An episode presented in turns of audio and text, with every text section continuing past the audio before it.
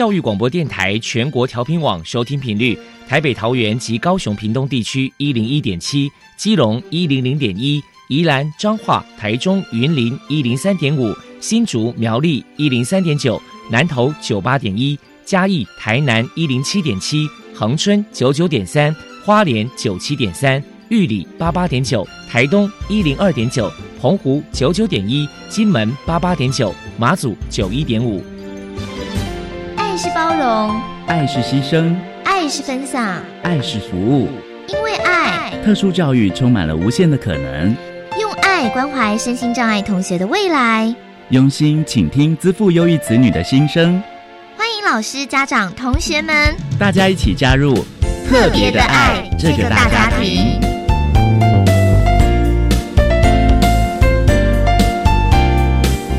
本节目由教育部学生事务及特殊教育司指导，国立教育广播电台监制，欢迎收听。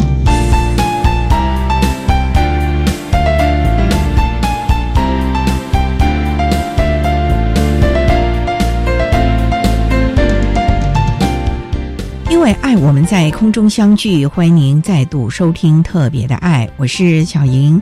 这个节目在每个星期六和星期天的十六点零五分到十七点播出。在今天节目中，将为您安排三个部分。首先，在“爱的小百科”单元里头，波波将为您安排“超级发电机”单元，为您邀请屏东县脑性麻痹服务协会的理事长吕振斌吕理事长为大家介绍屏东县脑性麻痹服务协会。针对脑麻孩子所提供的诗荣日照中心，提供大家可以做个参考了。另外，今天的主题专访为你安排的是《爱的随身听》，为您邀请高雄市立大同医院复健科的主任陈天文陈主任为大家说明针对特性予以适切的介入，谈脑性麻痹学生医疗协助以及教育辅导的策略，希望提供家长老师可以做参考。节目最后为您安排的是《爱的加油站》，为您邀请国立屏东大学资源教室的辅导老师温明俊温老师为大家加油打气喽。好，那么开始为您进行今天特别的爱第一部分，由波波为大家安排超级发电机单元。超级发电机，亲爱的家长朋友，您知道有哪些地方可以整合孩子该享有的权利与资源吗？无论你在哪里。快到发电机的保护网里，特殊教育网网相连，紧紧照顾你，一同关心身心障碍孩子的成长。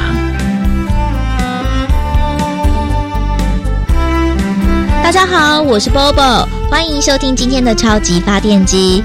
今天呢，我们特别邀请到屏东县脑性麻痹服务协会的理事长吕正斌先生，来跟大家介绍全国第一家的。脑麻失能生长者日照中心，屏东县脑性麻痹服务协会呢，其实在今年三月取得长照二点零特约之后，成立了这一所全国第一家的脑麻失能生长者日照中心。接下来呢，我们就请理事长来说明一下日照中心呢，在未来有哪些计划？因为目前我们以走入家庭为主，所以呢，我们创办了日间照护中心。那未来呢？我们希望扩大附设的日间照护中心的服务人数。即使我们日照中心主要是以融入社区的环境及家庭式的生活为理念，结合我们的专业的团队，提供我们脑麻儿跟家属共同照顾的一个家园。那当然，我们首创的是以屏东失能脑麻儿为主要照顾对象。对于这些脑麻孩子的独立自主能力，我们给予多元的活泼的复健活动，譬如。我们有各种的激励训练的附件器材，还有我们的音乐治疗等等一些视性化的一个多元活动。譬如说，我们有电脑室，我们有美术，那兼具了这些休闲跟生活的一个学习的元素。目前呢，我们日照中心是以提供十五位呃失能的脑麻儿获得个人的照顾跟支持，主要是说减缓他们的失能，促进他们生活的一个品质。然后呢，可以促进他们社会参与跟独立生活的服务。那我们希望明年能够扩大到三十人。那在我们日照中心所提供家庭的照顾的空间跟喘息的空间，其实我们大家都知道，家庭照顾者面对我们的一个社会的压力，可能会因为资源的缺乏，或者对于压力的感受，因此会引爆一些家庭的危机，发生一些憾事。这个我们在新闻上经常可以看得到，或者失能的脑麻儿从特教学校毕业后，家长看着孩子们天天在家里，不知道可以为他们做什么事，而父母亲一天一天的老了，谁来帮助他们？因此，我们排除了万难，成立了我们屏东脑麻的日照中心，每天呢提供八小时的日间照顾服务，目的呢是希望呃让这些需要失能的脑麻者跟家庭能够。获得所需要的个人照顾跟支持，减缓失能，来帮助他们有一个好的生活品质，让父母亲因此得到喘息的空间。接下来呢，我们就请理事长来谈一谈，成立了脑麻失能生长者日照中心之后呢，有遇到哪一些困难？我们在筹措资金里面，其实我们都是依照长照二点零的一个补助。为什么是创全国之先？是因为之前所有的协会大概都是由县政府他们提拨一些资金来帮助他们人事费，那我们这个完全是没有的，而且完全是依靠长照二点零的一个给付标准，也就是说，我们有个案去申请我们长照补助，然后来支付我们的一些人事费啦，啊一些办公费之类的，所以呢，其实经营起来是非常困难的。那不能说因为困难我们就害怕。因为我们害怕的是，我们没办法去照顾孩子们，帮助家长们。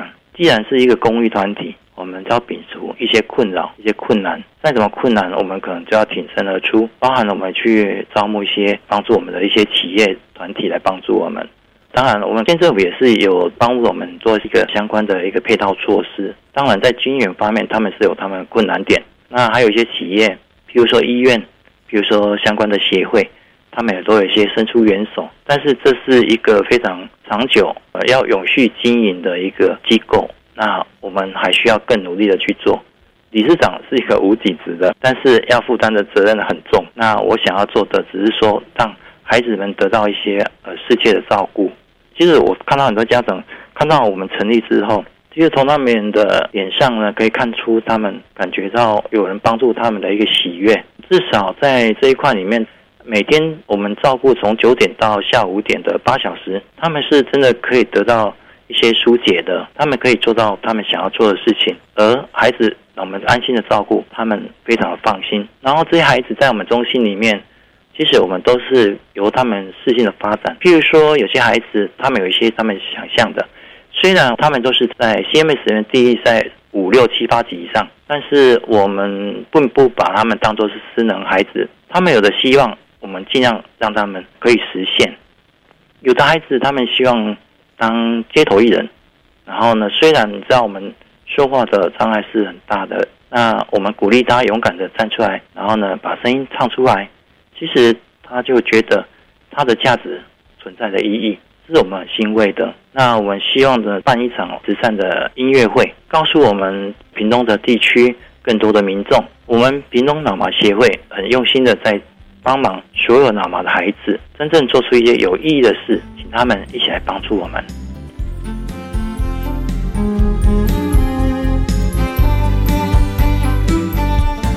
在推广日照中心的过程当中，理事长坦言，在与家长的互动当中，也遇到了一些挑战。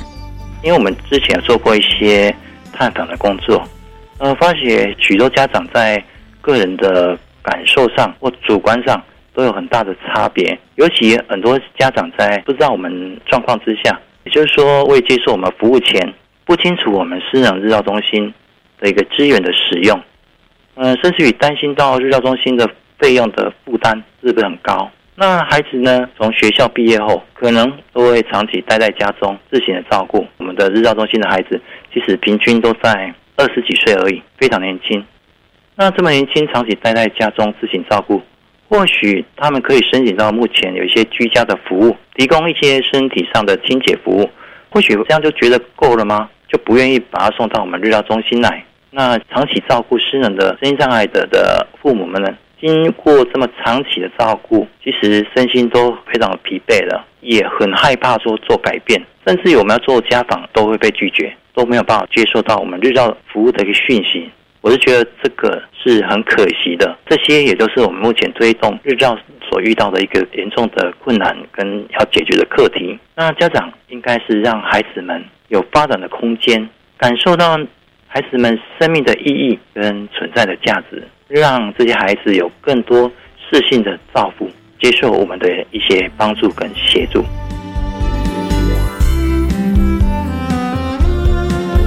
再来，我们就请理事长来破除一下，一般大众呢，可能对于这个脑麻儿有哪一些错误迷思？脑性麻痹，他所需要的不是只有怜爱的眼神跟无微不至的生活照顾而已，而真正要给予的教育跟机会，还有一些适切的支持跟协助，让更多的正向的鼓励跟耐心的等待。生命总有出口，只要大家或家人，或者学校，或者社会。给予正确的尊重跟对待，脑麻患者可能在我们正向的支持下，将能够发挥他们生命的潜能，从被他人服务转为服务他人的一个正面力量。其实我本身虽然是理事长，但是我也是脑性麻痹者。当一个脑性麻痹者的所需，我是过来人，我也知道。那父母亲对孩子疼爱，这是与生俱来，都是这样子的。但是不要忘了，给孩子们一点空间，让他们有发展空间，他们才会感觉到生命的意义，他们存在的价值。最后，理事长还有什么样的话想要传达的呢？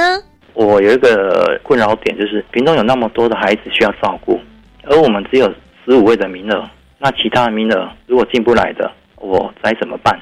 因为我常常走入到家庭去做家访的时候，孩子们其实他们。很迫切需要这一块的照顾，而我们现在目前所有的长照，就是长照二点零，大约都是照顾失智老人为主要的主轴，但是呢，都看不到我们四十九岁以下的脑麻儿或者身心障碍者这一块。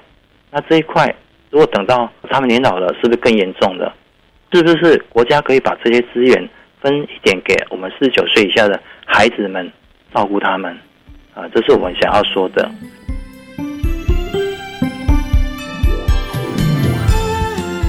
谢谢屏东县脑性麻痹服务协会的理事长吕正斌先生接受我们的访问。现在，我们就把节目现场交还给主持人小莹。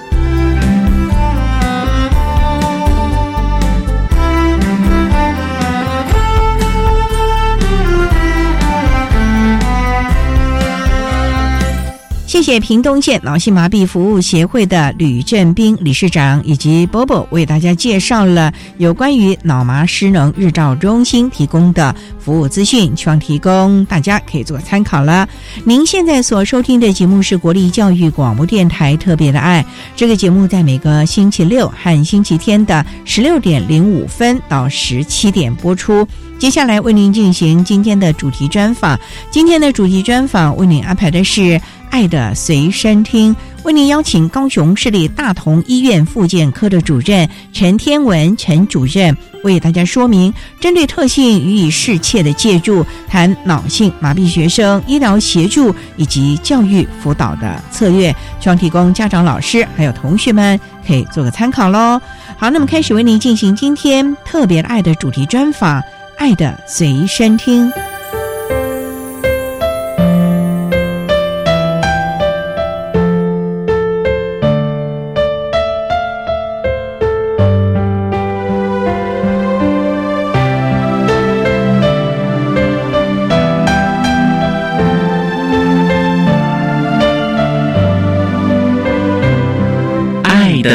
随身听。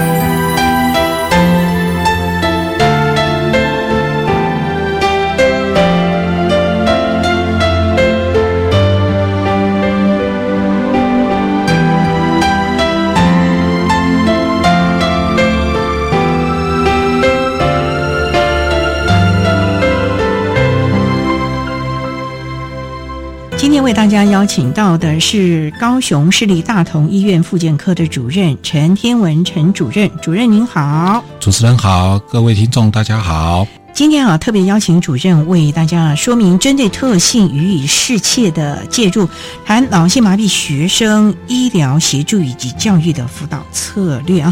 首先啊，要请陈主任为大家简述什么是脑性麻痹啊？脑性麻痹是一个非常古远的疾病啊。它的发生的原因分成产前、产中还有产后的新生儿。产前的话，大部分是因为遗传基因的问题，还有一些子宫内的感染啊，或是有一些药物中毒啊，或是辐射啊，或是有一些其他的疾病啊。产中的话，大部分是因为难产啊、早产啊、多胞胎啊。产后的问题大概有一些像黄疸啊、脑炎啊、脑膜炎啊、外伤啊、新陈代谢问题，或是有一些脑性的病变啊，这些问题都会造成很多不好的症状，包括动作上面啊，会有肌肉张力啊、关节的挛缩啊，或是有一些肌肉张力比较低。或是有一些视觉啊、听觉啊、智能的问题啦，所以基本上它是脑部的神经受到了一些损伤，是不是？可以这么说啦，原因很多重，会有一些障碍的产生啊，基本上都是以脑部方面的问题为主。那没有办法治好吗？基本上这个是脑伤，那脑伤因为脑部很复杂。不是吃个药啊，或者开个刀啊就可以改善，那所以它的复杂程度会比一般的感冒啊或什么的复杂很多了。不过主任，我们知道现在医学都非常的发达了，有的所谓的筛检的这问题，那像脑性麻痹的孩子，可不可以在孕期中间就筛检出来？因为像糖宝宝啊这些是可以先筛检出来的，有一些是可以。现在健保啊都有资助产前检查，但是有一些基因方面的问题，不见得能够检查得出来，或是说有一些母亲她本身有一些药物方面的使用，这个东西也没有办法很好的避免所以先天上是可以避免吗？还是有一些东西是没有办法避免基因的问题？对，像基因的问题，所以有的时候父母亲会蛮难过的啦。现在小朋友生的少，每一个都是宝，但是生出来有问题的时候，通常我们都会指责母亲这一方面。哦，好，甚至是你生出来的，这个有点蛮难过的啦。公平哎，是啦，但是母亲承担了比较。多的社会责任呐，有的时候母亲怀胎十月啊，然后母亲很奋力的把它给生出来啊，不管是产前的问题，或是产后的问题，或是产后的照顾问题，母亲都担待比较多的责任，社会上对她的要求也比较高一点。好，那所以有的时候我们在跟父母亲沟通的时候，都会需要一些帮忙了。这部分可能还是需要医疗界来厘清这样的一个概念了啊。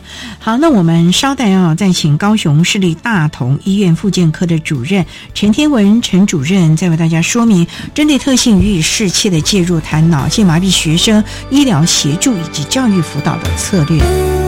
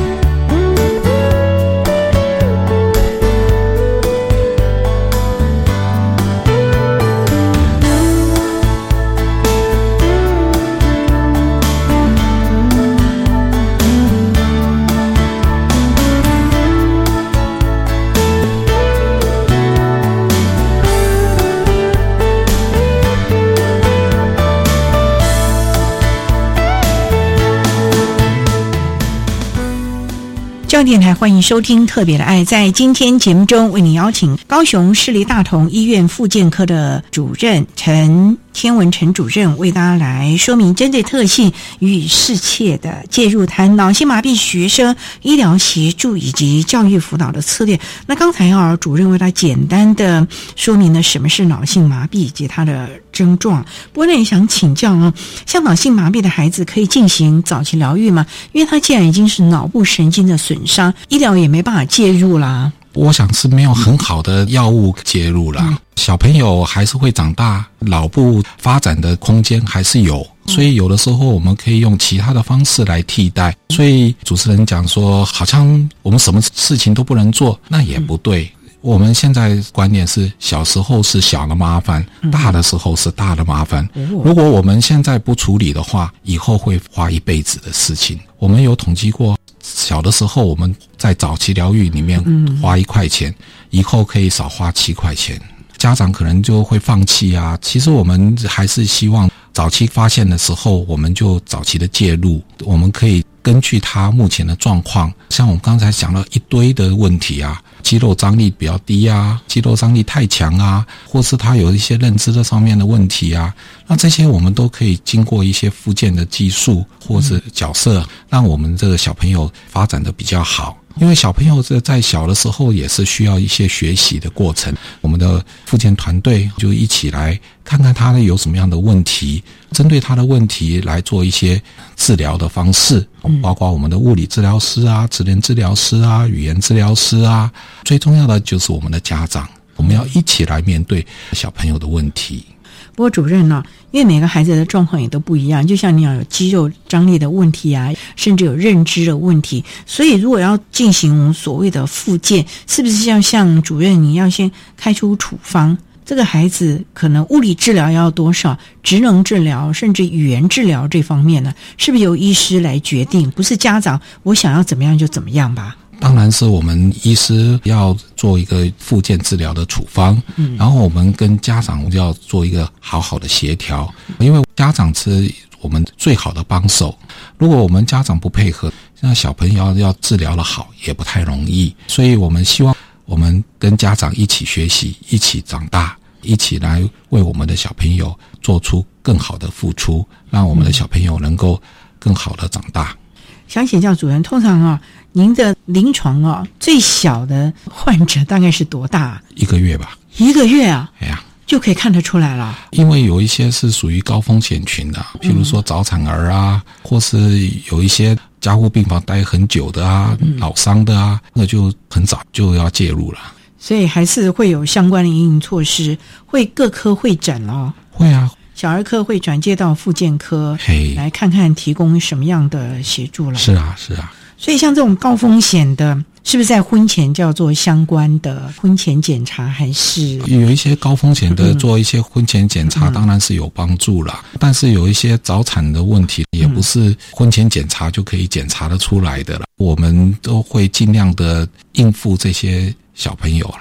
所以最重要的还是啊，如果已经知道孩子有这样的状况，那么就后续的来做一些早期疗愈的介入，协助孩子尽量的功能啊各方面的不要退化，或者是让他能够把潜能发挥。主任，如果经过这些复健，孩子脑神经的那个发展会把潜能开发出来吗？我最常跟病人讲的说，我们不能够改变事实，但是我们能够把他的潜能。达到最大化，这个是我们的这个目标了。所以，复健团队包括各个治疗师，包括各科的医师，看他有什么样的需要，那我们就会召回各科的医师一起来合作。最重要的，我们也希望家长跟小孩跟我们一起合作。所以这个非常的重要了啊！好，那我们稍待再请高雄市立大同医院复检科的主任陈天文陈主任，再为大家说明针对特性予以适切的介入，谈脑性麻痹学生医疗协助以及教育辅导的策略。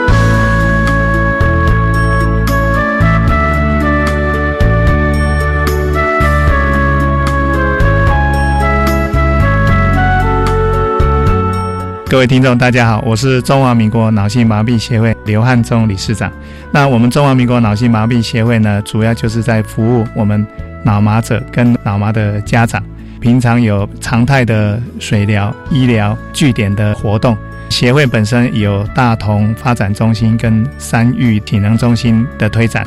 所以，如果说各位脑麻者跟家长，有需要的时候，都可以跟我们协会联系，电话是零二二八九二六二二二。无论您在就医、就学、就业、就养的各个方面呢，有需求的时候，都欢迎您随时打电话来，我们会竭力的来为您帮忙，来排除这些的困难。谢谢您。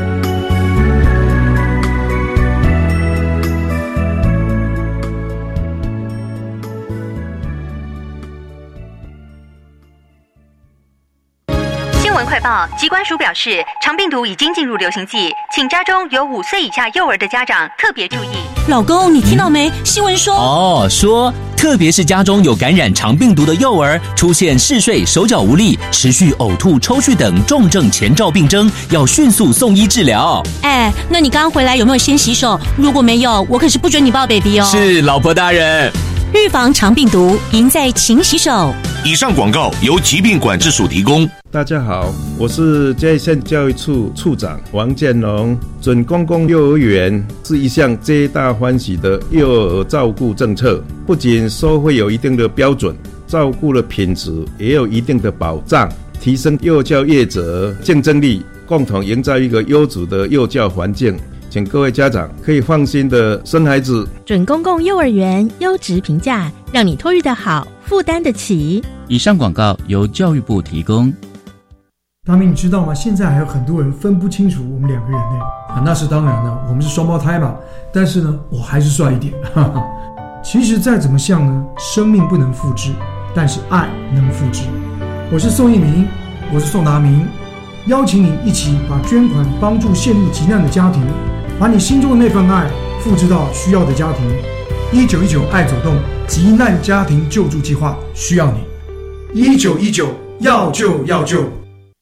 管那么的水，落嘎西木啊！大家好，我们是 OK 合唱团。您现在收听的是教育电台。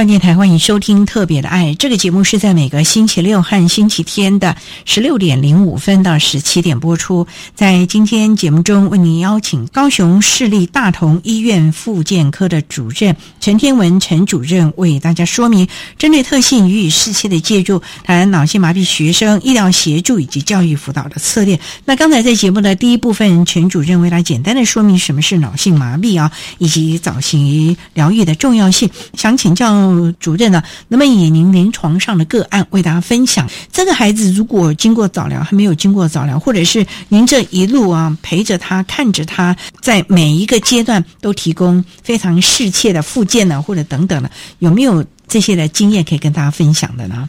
我想每一个个案都是不一样的，每一个家庭都有不一样的问题。首先，我想强调的就是父母亲。都会尽最大的力量去帮忙了，但是如果说可以的话，尽量不要为了小孩而吵架。会吵架？会有的时候，因为小朋友生长的不是那么理想，哈，而且这些小朋友照顾上面是比较辛苦的，所以照顾上比较辛苦的时候，家里就会容易因为照顾方面的问题而产生一些沟通上面的问题。那所以，如果有这种医疗方面的问题，我想这个我们都可以跟父母亲一起面对。但是如果有家庭方面的问题，个人的建议是大家一起坐下来谈。我也曾经碰到过父母亲对于小朋友的状况有很大的差异的意见，是认为说不需要吗？有的就会认为这个都是你生出来的。这个是蛮辛苦的啦，任何一方被指责都会觉得蛮辛苦的啦。第二个也有是逃避的，那我也曾经碰过家长不太见面的，这个也是比较辛苦的。也有带来做复健的是阿公阿妈，就父母亲这可能因为经济方面的问题或是工作方面的问题，所以也不常出现了。那所以。很多的问题，复健医疗团队跟大家一起的面对问题，我们一起成长。因为每一个小朋友状况都不太一样，他的需求也不太一样，他的问题也不太一样。那所以在这个方面，我们都需要跟家长一起坐下来谈，先评估我们的小朋友什么样的状况，他有什么样的需求，然后再跟我们的家长或是他的老师一起坐下来。我们希望这个能够多给大家一些比较正确的观念，然后一起来面对。这主，您的意思是说，有时候老师也要跟你们一起来讨论哦。如果说他已经入学的话，因为有的时候有一些是在幼稚园呐。如果说老师对于这个小朋友的状况能够多了解一点，他也会比较安心一点，比较容易照顾这种小朋友。并不是每一个老师都有受过特殊教育的训练，对于脑性麻痹的小朋友都有很好的了解。脑性麻痹的小朋友也不只是只有肢体方面的障碍。他也可能有心理方面的问题，他也可能有癫痫，或是有一些其他的医疗的方面的问题。这些的问题可能都是老师会有一点疑问，家长也需要跟老师做一个适当的沟通。我们也希望能够大家面对面一起坐下来。所以在这个部分，老师们也可以跟专团一起讨论了。所以我们想说，这个是一个跨领域的专业团队，老师也是一个很重要的角色。那我们也是希望大家对于脑性麻痹多了解一点，那我们可以让小朋友能够得到比较好的照顾，这个也比较不会看到小朋友就怕怕的。这个也就会达到比较好的照顾的品质，跟家长也比较好沟通啦。不过有很多的家长啊，可能就会舍不得，因为在做这些附件，难免会有一些疼痛啊，而且这种东西要长期的。有的家长就觉得很疼，孩子一哭闹，尤其如果又是阿公阿妈，那更舍不得。这样子会不会有反效果呢？我想小朋友怕生呐。基本上，我们的治疗师都非常的专业，尽量以不弄痛这个小朋友做一些活动了。好，包括你讲的说容易弄痛的是做一些关节挛缩啊那些的，做一些拉筋的动作的时候，可能会比较不是那么舒服。但是我想，我们尽量跟这个小朋友建立一个良好的关系，懂得他的个性是怎么样，那什么时候我们该多用一点力，什么时候该放手。那这样子的话。哭闹的情形就会比较减少一点了。当然，我们也是呼吁啦，小朋友还是要正统的医疗啦，不要去找一些偏方啊，什么草药啊、香灰啊，有一些特殊的按摩啊，甚至我还碰到过刀疗啊，用刀背来敲敲敲敲敲的，会有反效果吗？还是真的会有效果啊？主任，效果不好啦，所以还是要遵从正统的医疗，正统的医疗还是比较好啦。所以真的要提供家长啊，要注意这一项了啊！好，那我们稍待啊，再请高雄市立大同医院复健科的主任陈天文陈主任，再为大家说明针对特性予以适切的介入，谈脑性麻痹学生医疗的协助以及教育辅导的策略。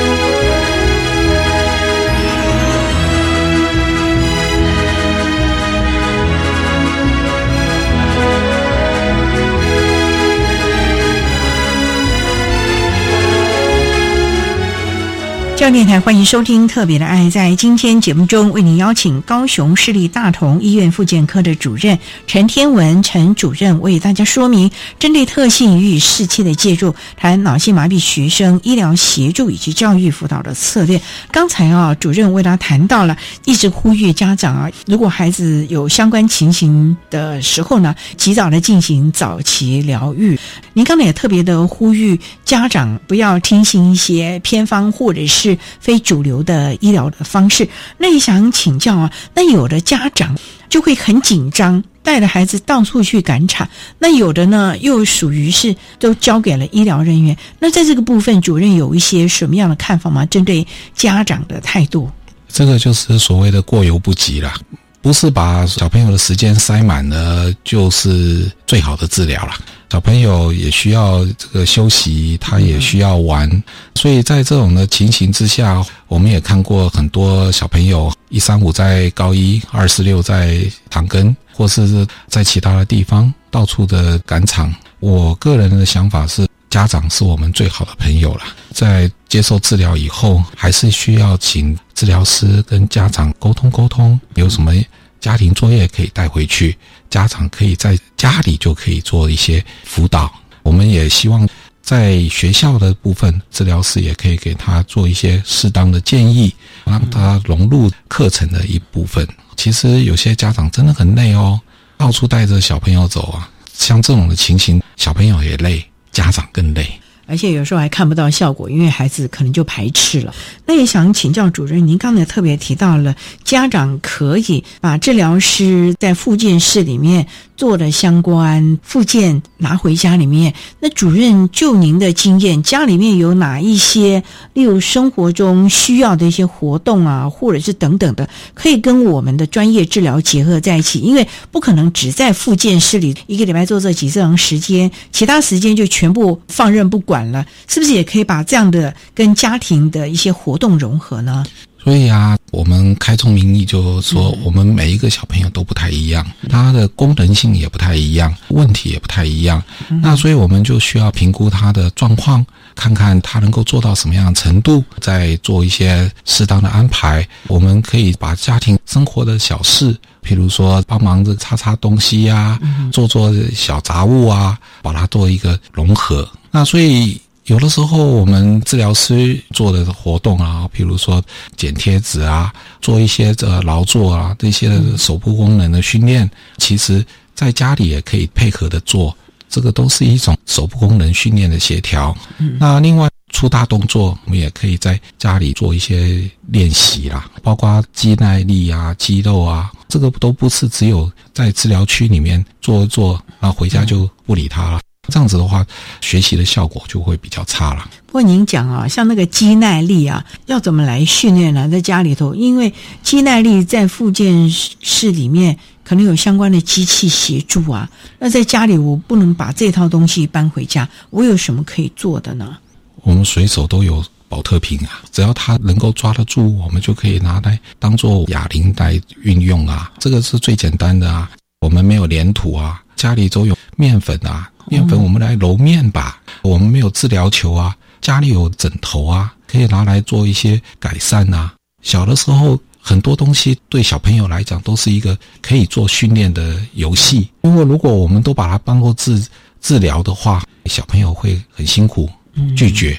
但是我们把它当做一个游戏，让他生活里面的活动游戏的时候，小朋友就越比较愿意配合。刚才主任您提到了家里头可以捏面团呢。自己做个小馒头，自己做个包子，他自己到时候也愿意吃了。有可能吧。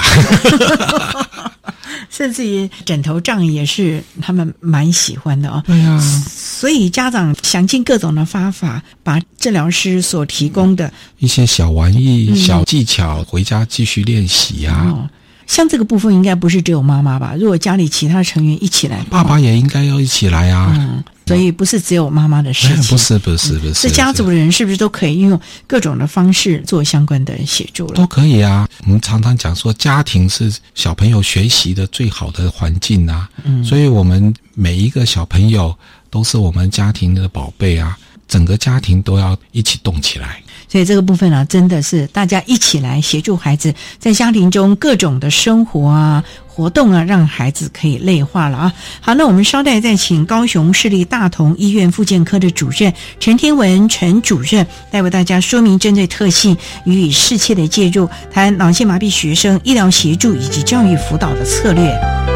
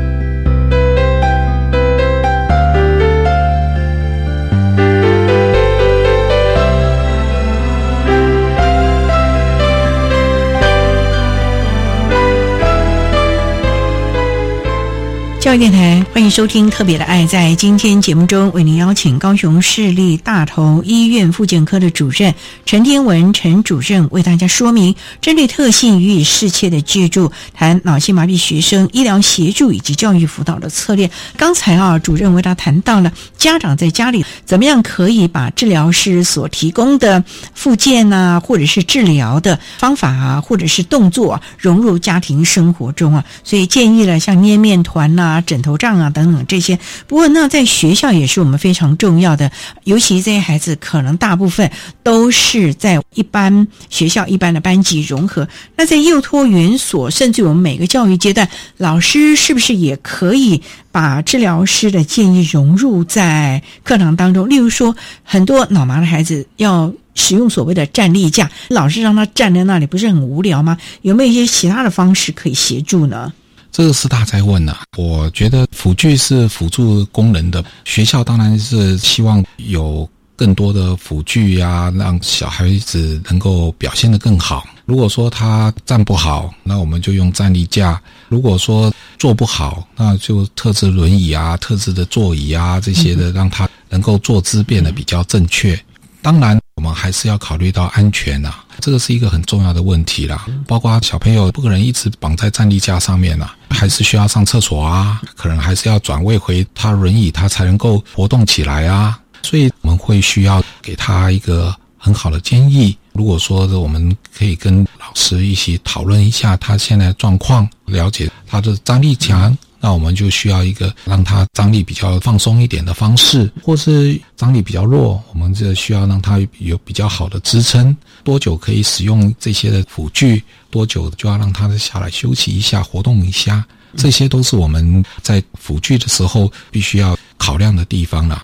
不过也想请教主任，像有些的孩子、长大了之后，就说他从来啊在念书的时候没有参加过所谓的校外教学，也没有参加过什么夏令营啊，没有参加过郊游啊、旅游啊，这个部分主任认为他们可以参加吗？如果说有适当的安排，其实是可以的。所谓适当的安排，就是我们需要比较多的人力物力去准备，因为他们可能需求比较多一点，可能比较需要帮忙一点，生活上面比较需要帮忙的时候，没有人帮忙，就可能会产生一些困扰。嗯，所以他们如果说是想要去参加这些活动，像高雄市的老麻学会，他们办一些活动，都会请一些爱心团体一起来协助。有比较多的人出去玩的时候，就会比较方便一点。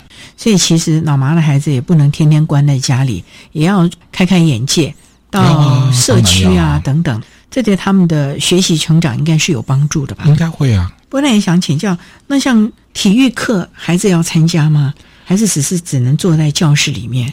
体育课也要看他的状况啊。如果说他的功能比比较好，可以让他多做一点。只是说老师也要了解说他的功能性的可能问题啊，或是说需要预防跌倒，或是说他打球的时候给他的球要特别小心一点，那就能够符合他的功能。那如果说是功能性比较差一点，那他还是可以在轮椅上面去做一些活动啊。这确实他应该要。参加一些体能的活动，因为体能活动可以让我们的身体比较舒服，心情也会比较好。那当然还是回到一句，人很重要。如果说这个老师不能够体谅这个小朋友的时候，嗯，可能就会没有环境障碍，可是有心理的障碍。对，所以我们所谓的友善的环境，不光只是硬体的相关设施，其实在我们的接纳啦，甚至于人我的关系上也是非常重要的。我也想请教主任，您多年来临床上的经验，一定看过小小孩、大小孩，甚至已经成年的这些孩子啊。就您的这么多年的观察，如果他有进行复健，像这种复健是要一辈子做下去吗？主任？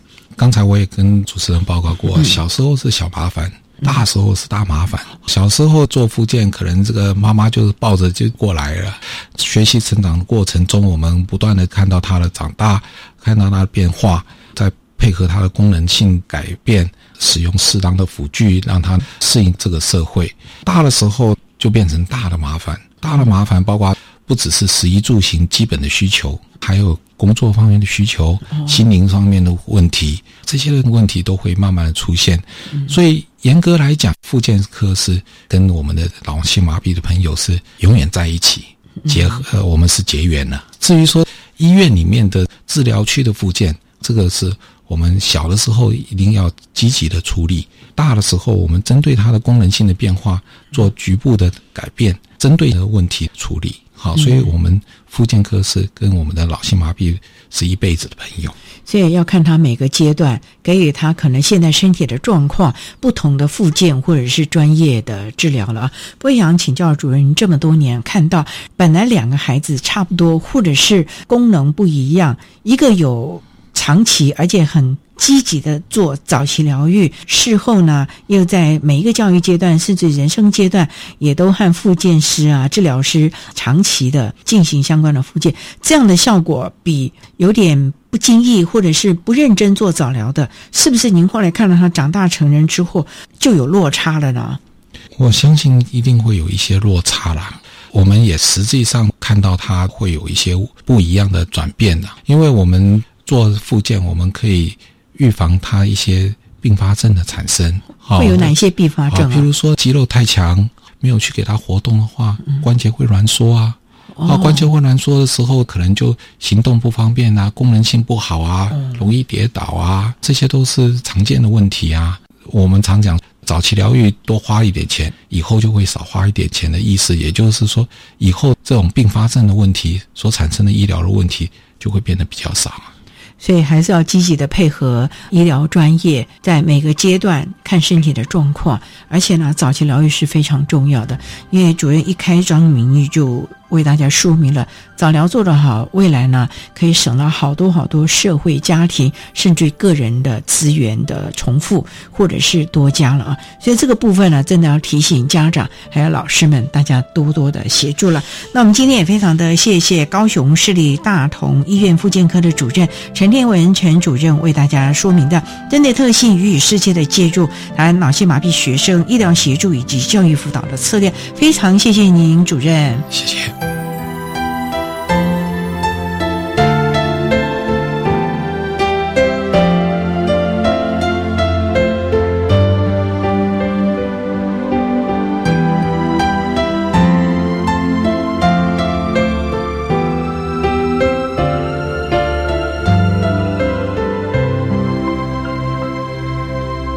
谢谢高雄市立大同医院复健科的陈天文主任为大家针对脑性麻痹学生所提供的医疗协助，还有教育辅导策略的经验分享，希望提供大家可以做个参考了。您现在所收听的节目是国立教育广播电台特别的爱节目，最后为您安排的是爱的加油站，为您邀请国立屏东大学资源教室的辅导老师温明俊温老师为大家加油打气喽。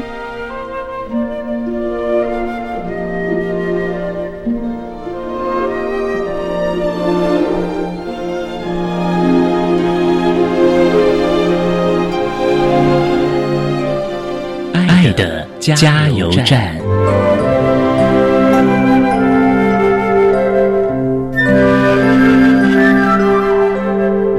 各位听众，大家好，我是国立屏东大学学生资商中心资源教师的辅导老师温明俊。针对高等教育阶段脑性麻痹学生的学习及辅导支持服务，在此有几点建议。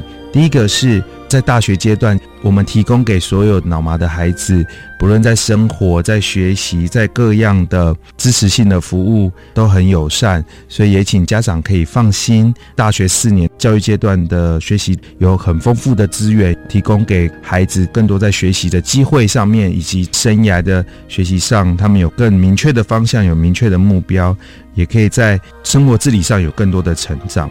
第二个是，其实我们跟家长是共度一条船，我们。一起来面对孩子的问题。当有任何困难，有孩子面到各式各样在学习、在生活、在大学校园的各式适应的问题，如果家长觉得诶有什么担心的，我们可以一起来讨论。第三个是我们可以让孩子放手。其实放手对各个家长来说很不容易，因为家长在照顾孩子这一辈子当中，其实花非常多的时间，提供孩子很多的教育啦、生活等等的支持。在大学阶段，为了让他能够独立自主，其实其实对于家长来说，可以一起学习放手。这个放手需要学习过程当中。有任何问题，我们跟资源教师老师可以保持很畅通的沟通管道，让我们在帮助跟陪伴孩子成长的过程成为助力，而不是阻力。最后，我想要透过一段话跟家长加油，就是成为孩子那一艘船很好的顺行者。在那艘船上面，孩子一定会面对所有环境当中的挑战，但是他就是那一艘船，那艘船要航向大海。未来的人生，我们需要从这个时刻，高等教育阶段，可以成为他的支持，可以成为他顺行的那一个推手。我们鼓励所有的家长或是老师，可以让我们一起彼此成为合作的伙伴，在孩子的学习阶段上，在支持的服务上面，可以更完善。谢谢大家。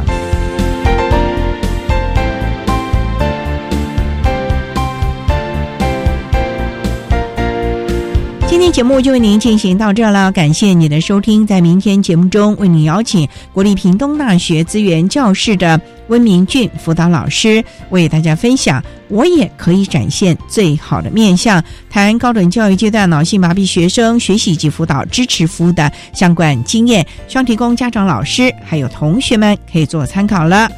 感谢您的收听，也欢迎您在明天十六点零五分再度收听特别的爱。我们明天见了，拜拜。